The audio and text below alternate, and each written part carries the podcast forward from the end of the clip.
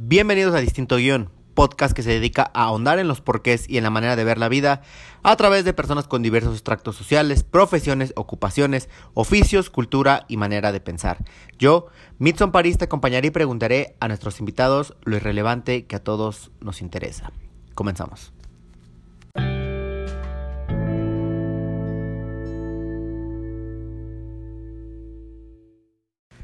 En este cuarto episodio nos vamos a centrar en el guion de vida de un estudiante de turismo. Me llena de mucha alegría grabar este capítulo porque hay una idea bastante errónea de lo que explora esta carrera a ciencia cierta. Que si son cocineros, que si solo estudian para atender camas, que si no están redituable, etc. Pero qué mejor que un estudiante de este rubro nos resuelva estas y más dudas.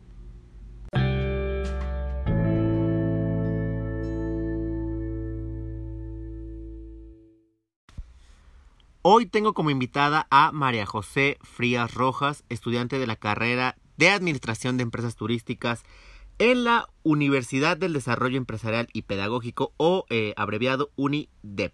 ¿Cómo estás, María José? Muy bien, muchas gracias. ¿Y tú cómo estás?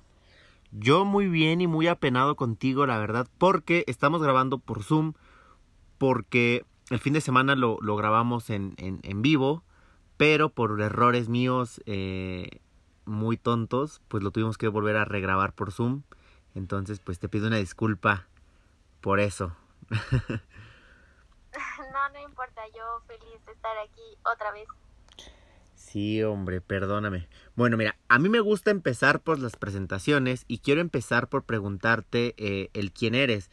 Porque realmente tengo la idea de que para entender el guion de vida de una persona se debe partir desde el principio, desde cómo eh, fueron sus inicios, desde rasgos de su personalidad, eh, todas esas cuestiones, para que eh, la gente entienda un poquito más el por qué tomaste ese camino que hoy estás emprendiendo al final del día y pues tengan una idea un poquito más clara de quién eres. Así que me encantaría que me fueras contando, que empezara, empezaras por contarme cómo eras de chiquita, cómo, cómo es tu vida, a ver, Vamos a empezar por ahí.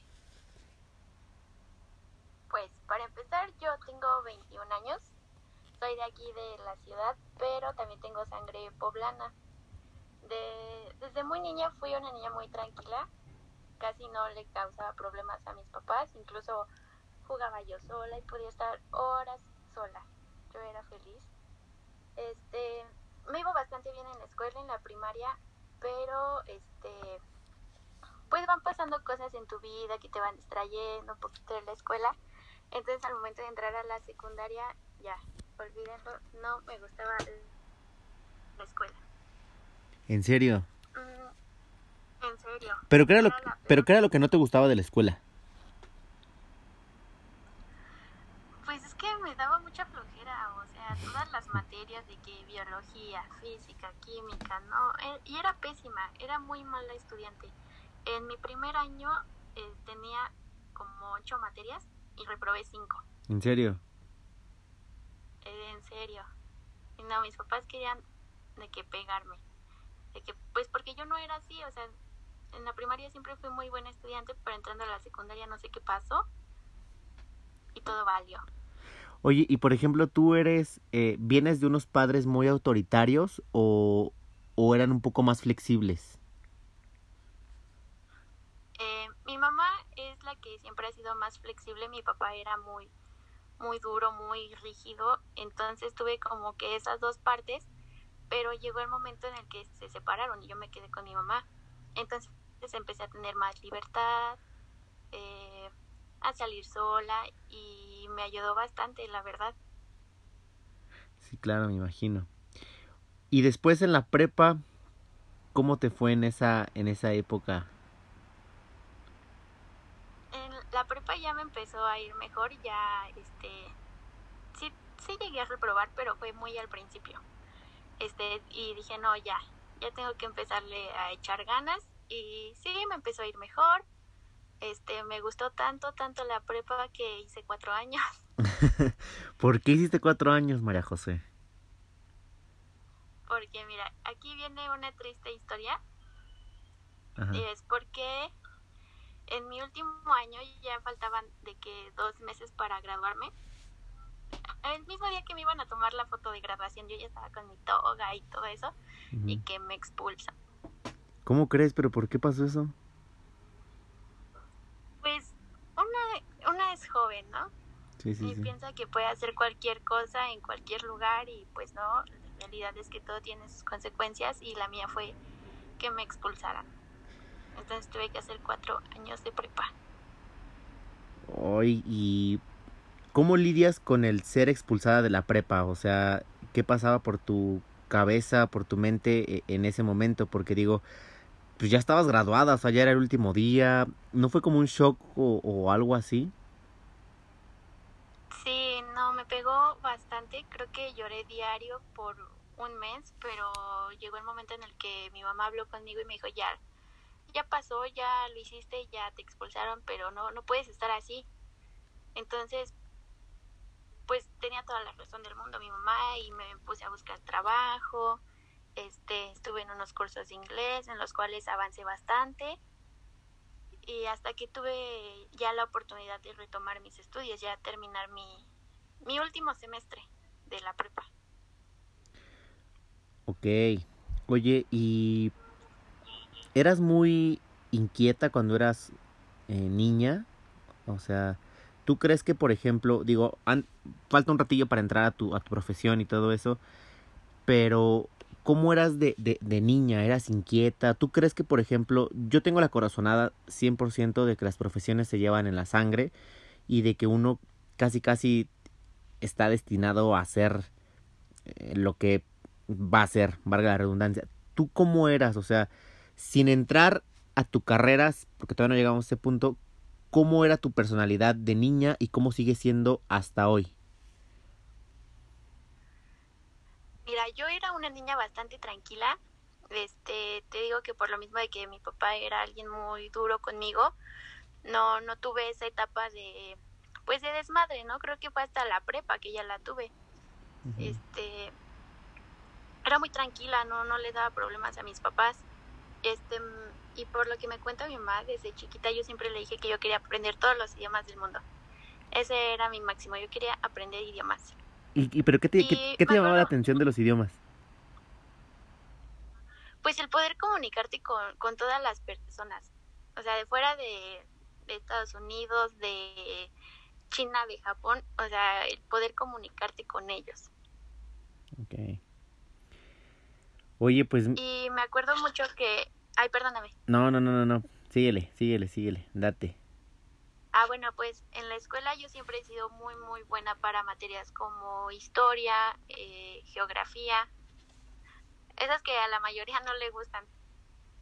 Y me acuerdo mucho que de chiquita yo me tardé creo que un año en ahorrar como 300 pesos para comprarme una historia, una historia, un libro sobre sobre la mitología griega. Y eso a mis papás les sorprendía demasiado. Y creo que ahí sí viene un poquito más o menos de lo que quiere ser de grande. Sí, claro. Eh, yo tengo la teoría de que, de hecho en el capítulo pasado que fue el mío, eh, que si no lo han ido a escuchar deberán de ir porque a mí me gustó mucho.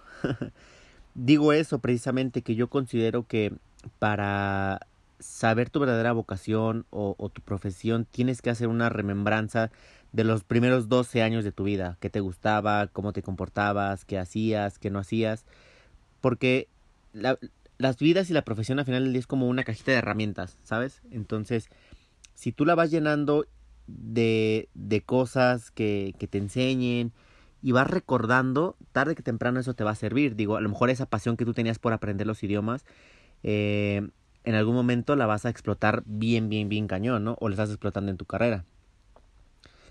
Mira, ya te conocemos un poquito más, ya como que nos damos una idea más amplia de, de quién eres.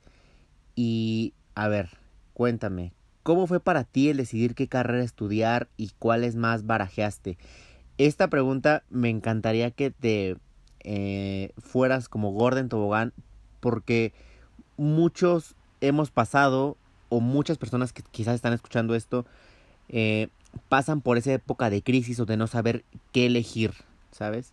Entonces, ¿cómo fue este proceso para ti? Ok, mira, para empezar, eh, saliendo de la secundaria hice mi examen para la prepa, para, de, para la UNAM o para el Poli. Y no me quedé en la que yo quería.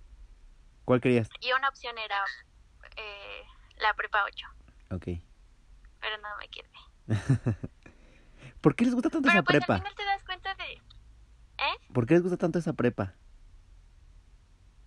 Es, es muy buena escuela y aparte a mí me queda muy cerca de mi casa.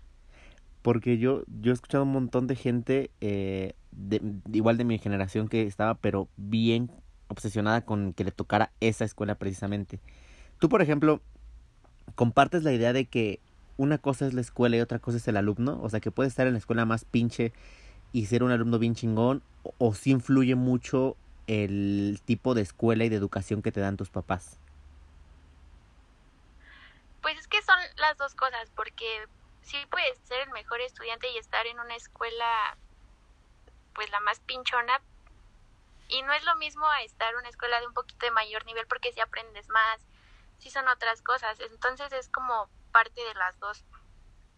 ¿Qué tanto le tú le pongas de ganas y qué tanto la escuela te, te ayude? Siempre tengo esta maldita manía, de hecho, ese fue uno de los eh, motivos por los cuales volvimos a regrabar este capítulo, que entre preguntas se me ocurren más preguntas. Y ahorita me acaba de surgir una. ¿Tú siempre has sido, has sido en escuela eh, privada o, o, también en pública? No, toda la vida he ido en escuela privada. Ay, qué guay, chica. Yo intenté ir en un... No, no, no, yo intenté ir en una pública, pero no me quedé. Call me Fifi. Ni modo. no. Oye, ¿qué, qué, aquí, aquí va la pregunta. ¿Qué diferencia tú consideras, a tú que toda tu vida has eh, estado en, en escuelas privadas, cuál es la mayor diferencia que tú percibes entre una escuela pública y una privada? El inglés. ¿El inglés?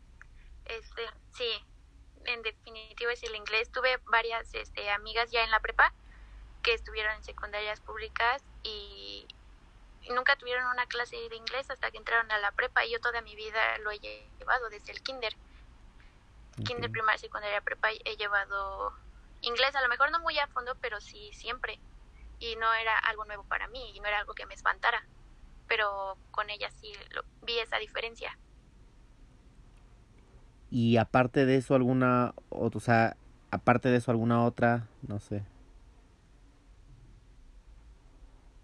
Pues es que no te puedo decir como muy a fondo porque no, nunca he estado en una escuela pública. Ay, qué fifi te oíste, María José, no puede ser. no, no, pero era por lo que yo veía o me contaban. Ok. O sea, eso fue como lo primero en lo que yo me di cuenta, en el inglés. Ok. Yo siempre he creído que el, el mayor diferenciador entre una escuela privada y una escuela pública siempre ha sido como que la mentalidad. A ver, por ejemplo, eh, a ti en tu, en tu escuela, que es una escuela privada, ¿qué, ¿qué tipo de mentalidad te enseñan?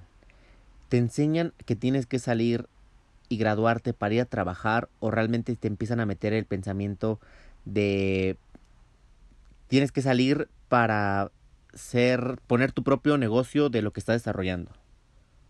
¿Sí me entiendes? Sí, sí, este, lo que nos dicen mucho es que están preparando líderes, no están preparando empleados y sí, este, es de que tengamos que poner nuestro nuestro negocio, ya, o sea, por ejemplo, de lo que yo estoy estudiando, no sé, una agencia de viajes. O sea, pero que yo no sea empleado, que sea mi negocio. Okay. ¿Y eso de, de, de cierta manera influye en tu manera de ver la vida?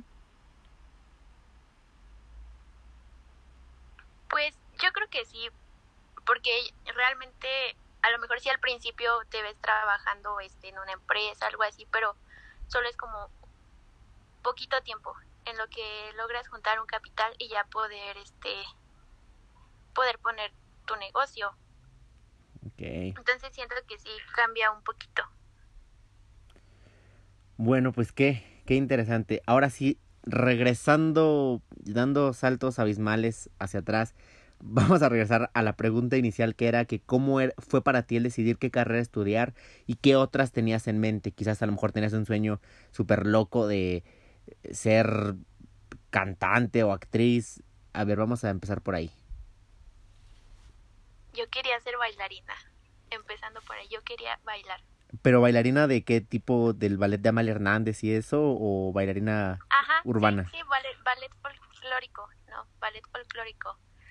Pero ya estaba muy grande y, y, y no tenía como la condición física entonces, pues lo descarté luego, luego. Entonces te digo, no, no logré quedarme en la prepa que yo quería y o era irme a trabajar en lo que volví a hacer el examen o ponerme a estudiar.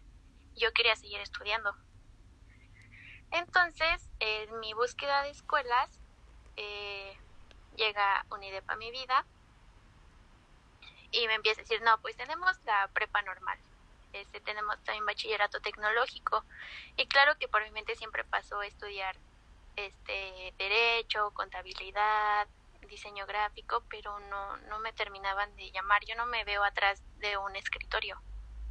Entonces me ponen dos, este, dos folletos. Uno que decía bachillerato tecnológico en turismo y el otro bachillerato tecnológico en diseño gráfico. Soy muy buena dibujando, me gusta bastante y ya empiezo a ver las materias y sí estaban bonitas, me llamaban mucho la atención, pero no, no me veía. Entonces empiezo a leer las materias de bachillerato tecnológico en turismo y me hicieron ojitos. y ya ahí fue cuando me decidí a estudiar, bueno, a meterme al mundo del turismo, porque pues era bachillerato, todavía no era la licenciatura. Ok, ok. Y a todo esto, ¿Qué es el turismo? Mira, el turismo tiene un significado muy amplio, pero para resumirlo es viajar y consumir lo que hay en un destino, ya sean artesanías, comida, hospedaje y todo eso. ¿Y qué tipos de turismo y cuáles son sus diferencias? Digo, es lo que estaba la otra vez este leyendo en un, en un blogger de con un bloguero de, de, de viajes que hablaba mucho del turismo fotográfico, que creo que es una tendencia, bueno, es un nuevo nicho de negocio, por decirlo así, que está explotando. Entonces, aunado a, a, que vi eso, me dio por preguntarte cuáles son los tipos de turismo como más conocidos y unos más extraños. Mira, hay mil y un tipos de turismo. Son demasiado. El, yo creo que el más conocido que es cuando planeas tus vacaciones, que te vas a la playita, así se llama turismo de sol y playa. Está el turismo arqueológico, que es solo ir a visitar lugares arqueológicos como Palenque, Chichen Itza, las pirámides de Teotihuacán y todo eso. Está el de congresos y convenciones, de negocios, de aventura. El de aventura es, por ejemplo, ir a la Huasteca y eh, ir en canoas o aventarse por paracaídas, que, que tenga que ver mucho la adrenalina. Está el lunamielero, pues que es para las parejas. Está el de LGBT. Es que no me sé las demás letras, pero... Sí, son demasiadas. Son como todo el teclado de una computadora, ¿no? Ajá. Este... Entonces, a ver si, si entendí. Me está diciendo que el turismo es algo totalmente inmenso y que casi casi todo tiene su, su nombre. O sea, por ejemplo, si yo me caso y me quiero ir con mi esposa, tomo un turismo... Es luna mielero. Y luego resulta que a lo mejor, digo, no soy, pero si soy eh, de la comunidad LGBTTXYZ, puedo, pueden armarme un paquete que me lleve a lugares eh, acorde a, mi, a mis preferencias y todo eso. Sí, así es. O sea, el, el turista no, no sabe qué tipo de turismo está haciendo, pero ya nosotros lo vamos diferenciando. Ok. Oye, y algo que quizás, eh, porque es como decía en el, en el intro, hay como mucho ruido alrededor de esta carrera, ¿no? Me decías eh, por fuera de, de, de, la grabación que cuando empezaste a estudiar esto decían que, que si ibas a ir a atender camas o que si nada más era, eh, sabes, como que no se entiende muy claro qué es la carrera de turismo.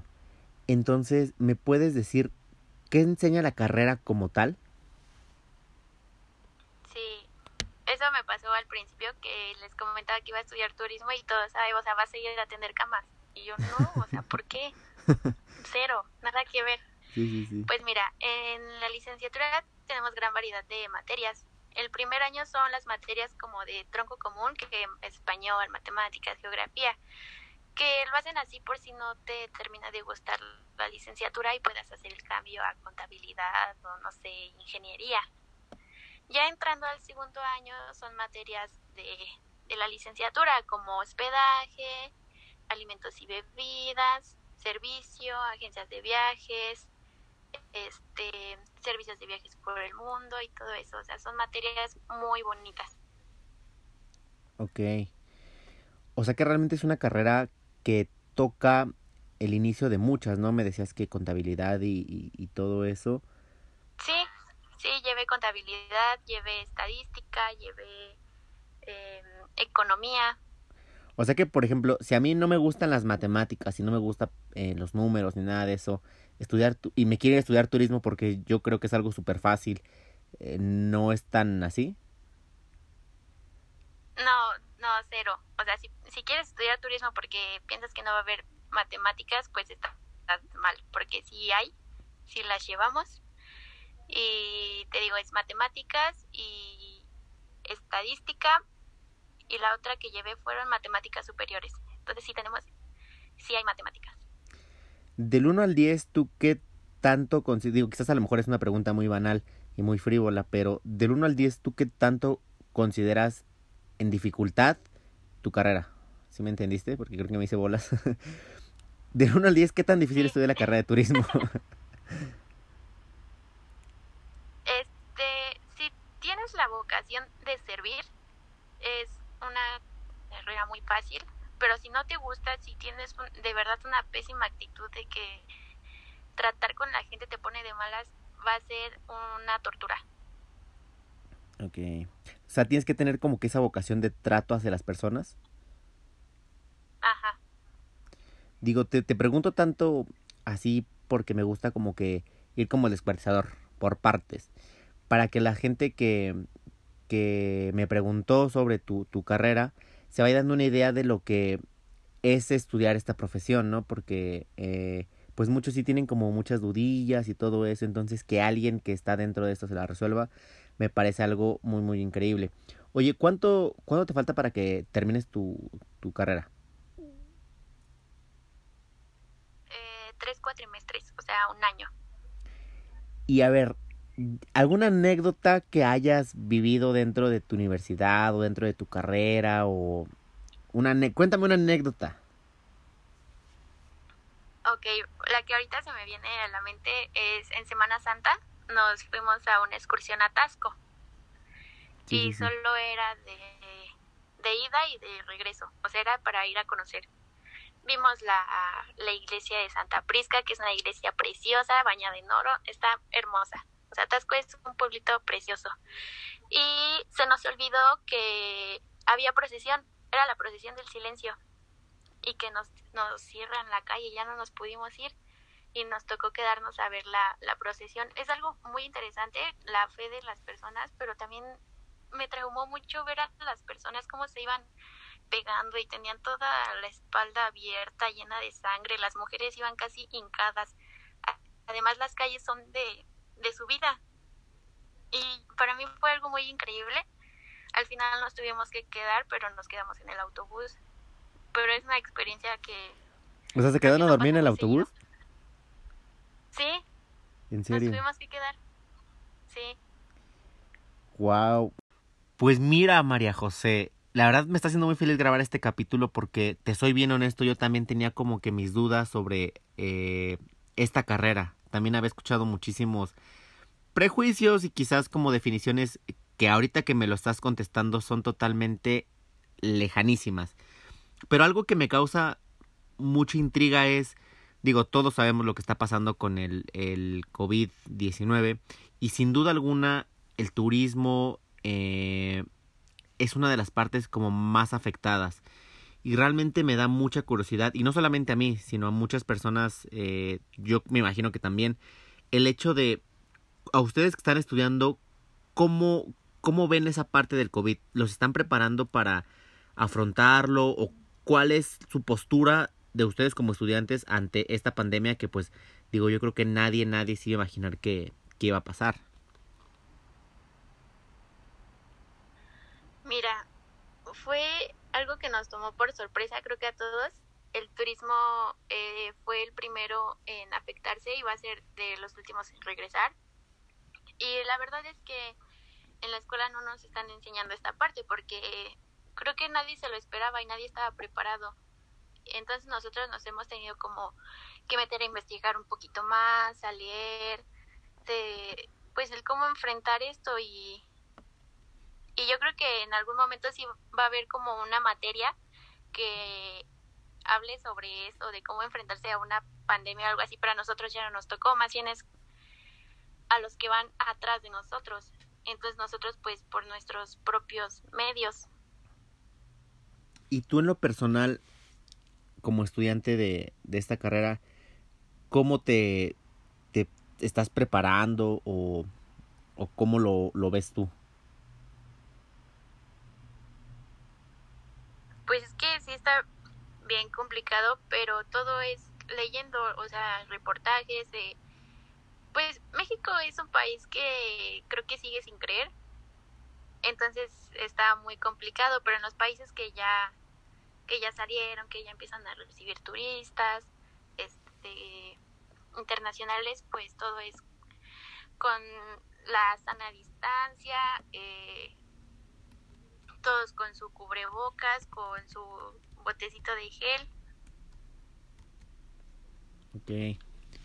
Pues la verdad es que sí es un, un tema demasiado extenso y demasiado complicado y pues que sin duda afectó a todas las industrias y cambió como que la manera de, de, de ver la vida y, y de todo eso. Tú, por ejemplo, ¿no crees que haya como un repunte en cuestión de, de viajes ahorita que la gente ya se dio cuenta que el vida solamente hay una y que de repente puedes estar tranquilo y de repente un pinche virus que es invisible te puede arrebatar eh, tu existencia en un segundo. ¿Crees que haya un repunte como en, en, esta onda de que la gente diga el tiempo que tenga de vida yo voy a viajar, voy a vivir cosas nuevas? ¿Crees eso tú? Sí, o sea, ahorita la gente la verdad tiene como mucho miedo de volver a salir a viajar sobre todo, pero sí va a llegar el momento en el que digan, ya, o sea, ya es el momento y todos van a volver a viajar, es algo que va a volver a pasar y a lo mejor su dinero se lo van a gastar en, en viajes. Y más las personas adultas, de que, oye, he trabajado toda la vida y no puedo ni siquiera ir a la playa, yo creo que ya van a empezar a, a invertir más en, en los viajes. Sí, demasiado. Eh, pues me resolviste en este, en una pregunta me resolviste dos, porque te iba a preguntar que cuál considerabas que era el futuro de, el, del turismo post-COVID, pero pues ya me dices que algo que me causó mucho eh, como random, o sea, como, como chistoso, es eh, el ver cómo en otros países está tomando las las este las medidas sanitarias, ¿no? Por ejemplo, ¿te acuerdas que hace tiempo comentábamos fuera del aire cómo fue que abrieron, creo que un, un hotel en Cancún, ¿no? ¿Si era en Cancún o dónde era? Sí, sí fue en Cancún. Y cómo estaba todo bien eh, producido. ¿Tú crees que, por ejemplo, nada más sea como medidas sanitarias en lo que pasa esta pandemia? O sea, como que pues nada más es como, ay, sí, para que no digan. ¿O sí crees que es algo que se va a quedar ya de por vida en cuestión de viajes?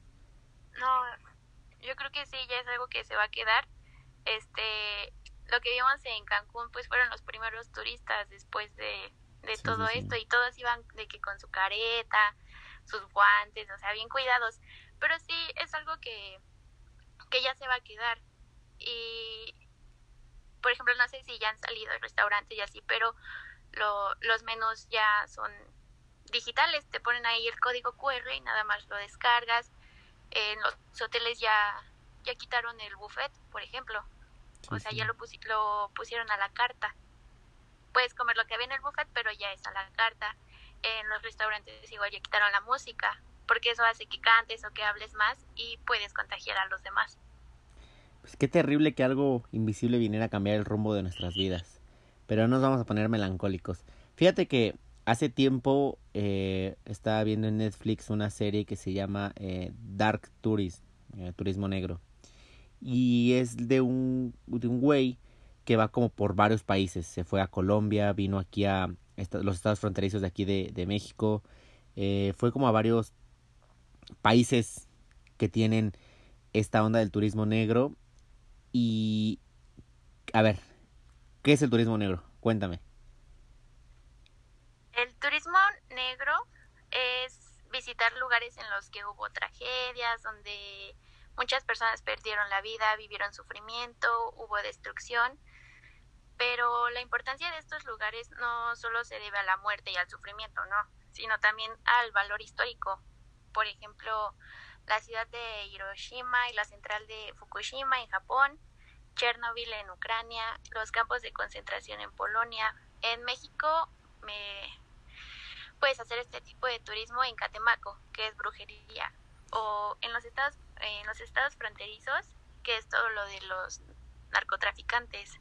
A mí algo, el, el que a mí me sorprendió en este capítulo bueno, de esa serie, perdón, es el capítulo que grabaron en, creo que fue en, no recuerdo, pero fue aquí en México, en un estado, no sé si Tijuana, Baja California, algo así, donde está la atracción de que te tratan como un inmigrante, o sea, te suben a una camioneta, te llevan a, cruzar, creo que Estados Unidos, y luego te agarran los, eh, los, los, pues, los policías o los que cuidan la frontera, y te golpean y todo eso. Y realmente, y también está también el de Pablo Escobar, donde y se iba a Colombia, donde estaban los, los lugares más icónicos de la vida de, de Pablo Escobar, donde tenía su cárcel y todo eso. ¿Por qué tú crees que la gente visita este tipo de lugares? ¿Por morbo? ¿Por curiosidad? ¿Por cuál crees? ¿Cuál es tu percepción de este tema? El morbo la gente siempre va a ser morbosa y todo eso llama la atención. O sea, a lo mejor no es muy bien visto, pero llama y siempre va a vender tocando este, este, bueno, siguiendo con, la, con el hilo de este tema, ¿cómo tú consideras como estudiante de, de esta carrera que mancha la imagen de un país este tipo de atracciones o de turismo? ¿Cómo, ¿sí me entiendes? Sí. Eh, tú le a un extranjero, sobre todo europeos, eh, lo primero que se les viene a la cabeza cuando dicen México y siempre va a ser drogas, muerte, narcotráfico y sí, o sea, no está padre, sí mancha, pero eso es como una, una pequeña cosa del país, o sea, porque también hay gente bien bonita, lugares preciosos, pero sí, siempre va a estar eso. A veces es como... ¿Tú crees que el turismo siempre va a depender de un hilo? ¿A qué me refiero? No sé si estás enterada, pero eh, Leonel Messi es eh, dios del fútbol. Eh, y de hecho lo platicábamos igual fuera del aire, que mucha gente viaja a España, precisamente, a Barcelona, con tal de ver jugar a Messi. Y ahorita que se está barajeando, se está hablando de que ya va a salir de este equipo, pues está teniendo una repercusión a nivel turístico, a nivel social, porque hay unos disturbios en Cataluña en Cataluña, perdón, eh, bestiales. ¿Tú crees que, por ejemplo, el turismo está ligado como a las personas? ¿Por qué? Porque mucha gente, es lo que te decía, eh, y platicábamos, te lo vuelvo a repetir, platicábamos fuera del aire, viajaba de diversas partes del mundo a Barcelona con tal de verlo jugar. Y ahora que esta parte se va, pues es una derrama económica que ya no va a tener España, ¿me entiendes? O sea, ¿qué tanto el turismo depende de personas o de lugares? y qué tanto tiene el poder de, renacer de las cenizas. Si por ejemplo vamos a quitar el ejemplo de Messi, vamos a pasarlo al ejemplo de Italia.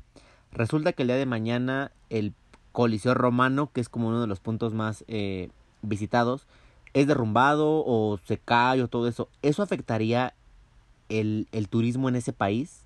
Digo, quizás es una pregunta muy burda y muy tonta, pero me causa mucha intriga y mucha curiosidad, ¿sabes? claro que afecta, por ejemplo, en lo de Messi, pues hay muchísima gente que le gusta y que va a España simplemente por eso. Pero hay otra gran parte en la que va a España a visitar eh, sus museos, las calles, o sea, no solo por, por eso. Entonces, como muy, muy afectado, no creo que, que se vea a España por esa parte. Sí, es un tema bastante eh, complicado y bastante random, ¿no? Eh, pero tú, ¿por qué crees que una persona decida visitar un país como tal? O una ciudad o algún punto del planeta Tierra.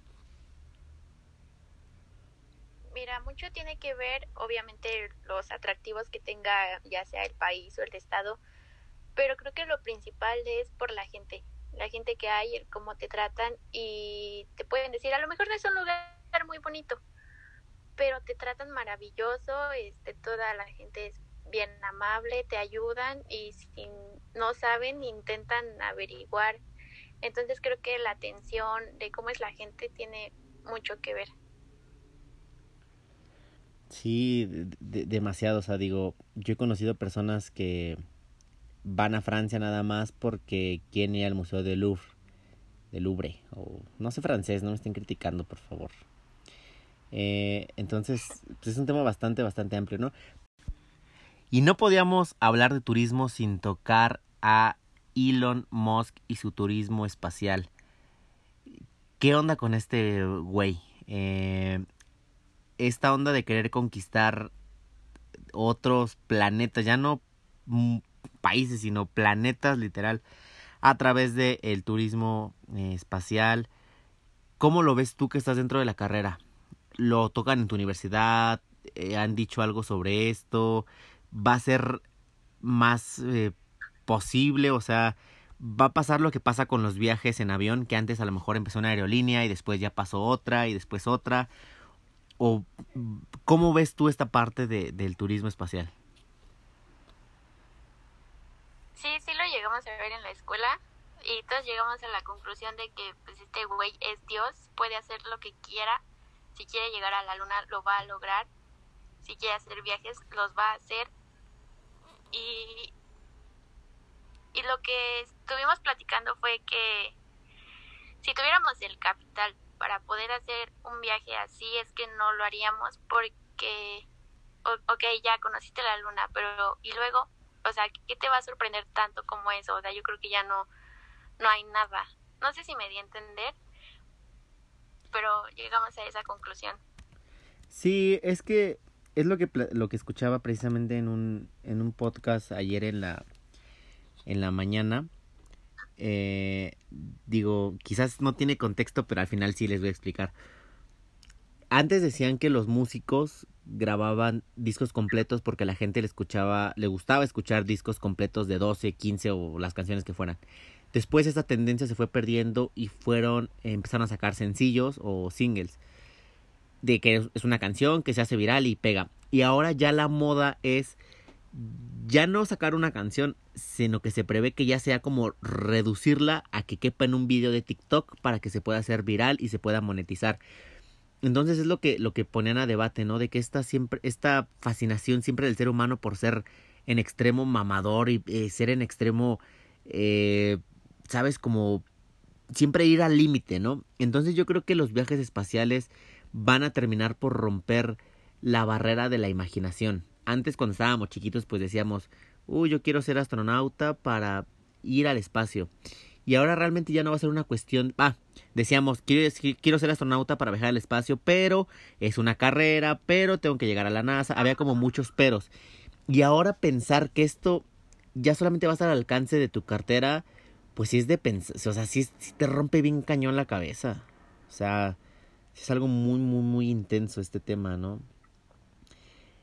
Porque después de, tú consideras que después de conquistar el espacio, porque pues literal Elon ya lo hizo, y si no lo, si no lo hacía él, alguien más lo iba a hacer, porque pues así es el humano, ¿no? Siempre queriendo como que ir más allá y no dejando como en nada la especulación y nada la imaginación, sino siempre esta onda de querer ir más allá.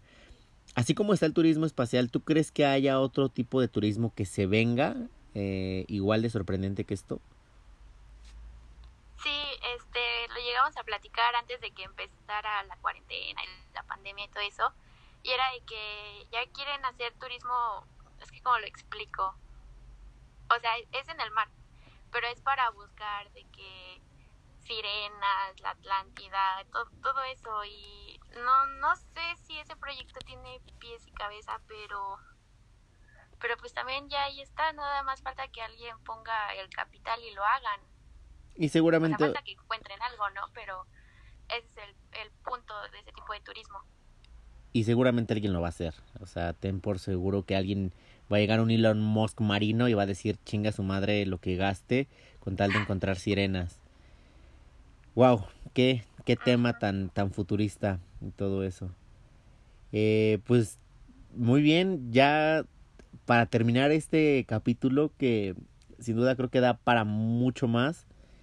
Eh, pero por el momento lo vamos a dejar así. Igual a lo mejor después grabamos una segunda parte. Será increíble. Eh, que si les interesa que grabemos una segunda parte, no lo digan, bueno, me lo digan en las redes sociales del podcast, que les voy a dejar aquí abajo en eh, los links y ahí lo platicamos. Muy bien, pues vamos a pasar a esta sección llamada lo irrelevante que a todos nos interesa. Aquí es de yo en la semana, por eso digo que es muy importante que nos sigan en las redes sociales, porque usualmente pongo el sticker de preguntas y ahí las dudas más que ustedes consideran que son más tontas o que son más honestas o todo eso me las dejan y yo se los pregunto al experto. En este caso, pues le voy a preguntar al experto en turismo cuáles son las dudas más coloquiales de las personas alrededor de esta carrera. Y te pregunto, Majito, la primera es, ¿el estudiar turismo tiene ventajas? Estudiar turismo tiene muchísimas, muchísimas ventajas. Conoces lugares increíbles, preciosos, que a lo mejor nunca imaginaste porque estaban un poco lejos, están un poco escondidos. Y también conoces personas maravillosas en, las que solo piensas dónde han estado toda mi vida. Yo a mi mejor amiga la tengo gracias al turismo. Muy bien. Número dos, ¿en qué universidad puedes estudiar turismo? Aquí en México lo ideal y la mejor siempre va a ser la superior de, de, turismo que es del Politécnico. Si no, este, una muy buena escuela es la Escuela Mexicana de Turismo. De ahí es egresado el actual secretario de Turismo y mi universidad, la Universidad del Desarrollo Empresarial y Pedagógico que nos debería de patrocinar por estarle echando tantas flores, ¿eh? Sí, ya sé. O mínimo deberían de... O mínimo no cobrarme una colegiatura. Es lo que te iba a decir. O que mínimo te regalen los libros de inglés o algo así, ¿no? Ok. Oye, sí, qué caro. Demasiado. Eh, número 3. ¿Cuál es el grado máximo que puedo aspirar teniendo esta carrera?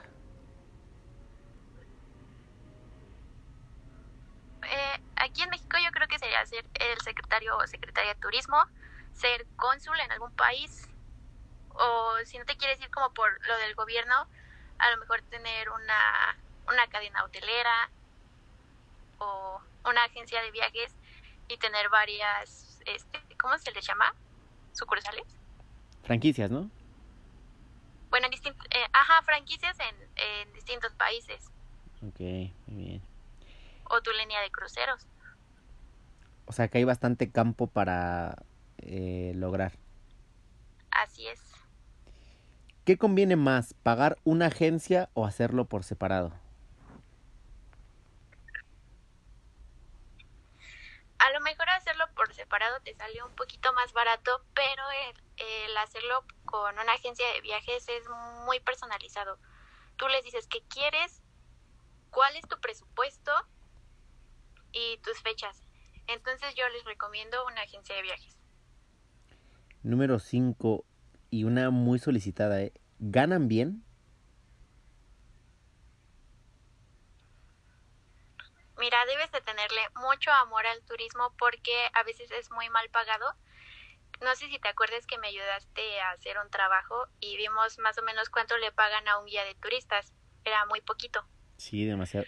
Pero si te sabes este, Perdóname, síguele. bueno, si te sabes meter, si sabes buscar, puedes llegar a ser gerente de un hotel y les va sumamente bien. O sea, también es que tú, tú sepas mover, sepas mover tus influencias y aprovecharlas. Ok. ¿En qué puedo trabajar si estudio turismo? Cuando estudias turismo tienes este muchísimas oportunidades de trabajo.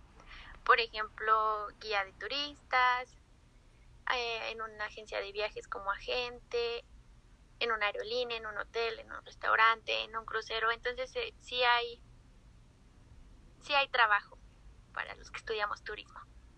Muy bien. Número 7 y eh, penúltima. ¿Qué se hace cuando alguien se mata o muere en un hotel? Para esto hay un protocolo.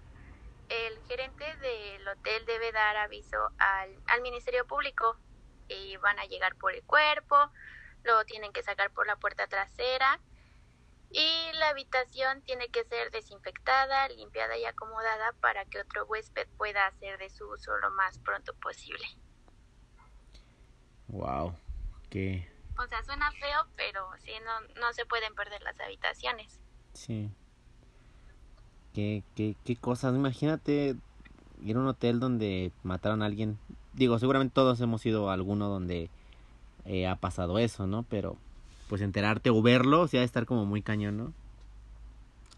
Sí, y también cuando ya es de que muy sanguinario, ahí sí a fuerza tienen que, que clausurar la, la habitación por un tiempo en lo que terminan las investigaciones, pero la realidad es que la tienen que seguir usando. Sí, pues sí, no puedes perder ese, ese espacio. Ok, última pregunta.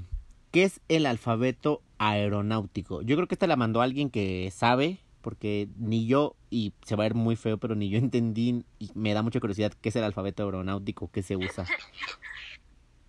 El alfabeto aeronáutico o también se llama alfabeto fonético náutico. Se utiliza dentro de pues de las personas que estudian turismo o están en ese ramo y este ese eh, cómo lo explico es para dar un equivalente a cada letra del abecedario cuando necesitas deletrear las palabras. Por ejemplo, tienes A. Y en el alfabeto aeronáutico es Alfa, Bravo, Coca, Delta. No sé si me di a entender. Mira, tú te llamas Mitson. Ajá. Cuando tú haces tu reservación en una agencia de viajes, esta llama a la, a la aerolínea y tienen que dictar tu, tu nombre y empiezan Metro, India, Tango, M-I-T, Zulu, Oscar, Néctar. Y ya es, Mitson. Como en clave. Ajá. Ay, qué difícil. ¿Y por qué hacen esto?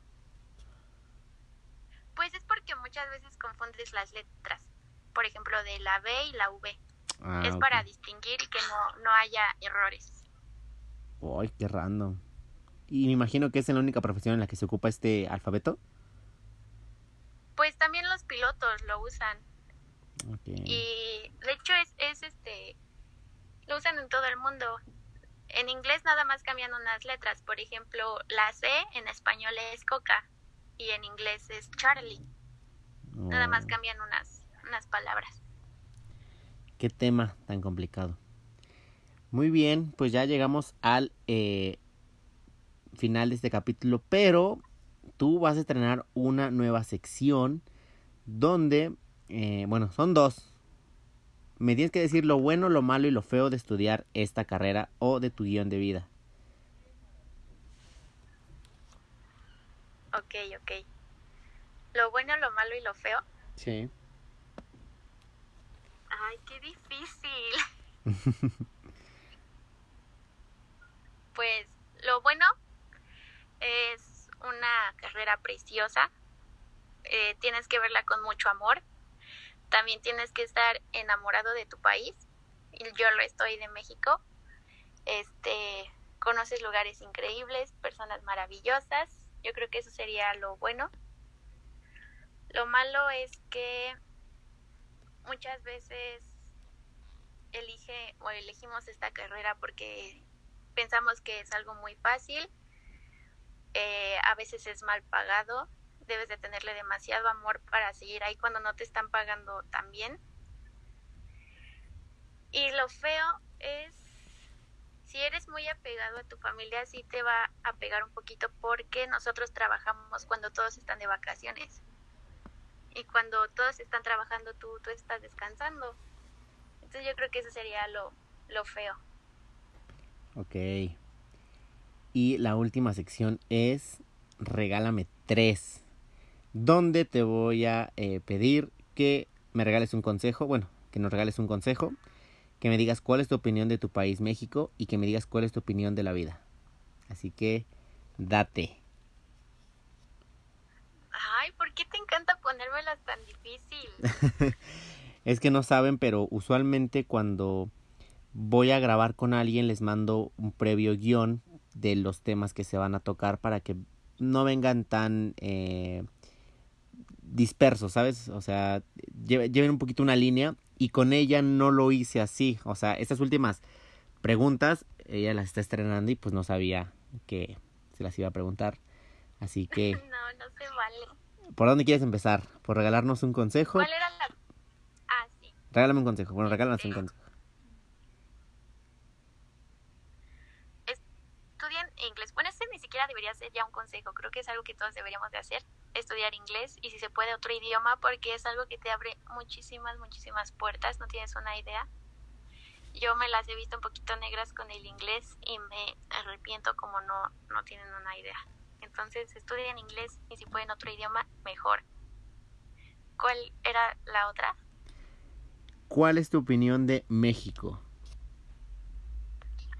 es que yo sí estoy enamorada de mi país. Es un país precioso, con gente maravillosa. Lo único malo es, eh, yo creo que sería el gobierno, pero de ahí en fuera, o sea, todas las playas, todos los lugares que tiene para visitar, que no a fuerza necesitas irte de vacaciones a, a una playa para disfrutarlo.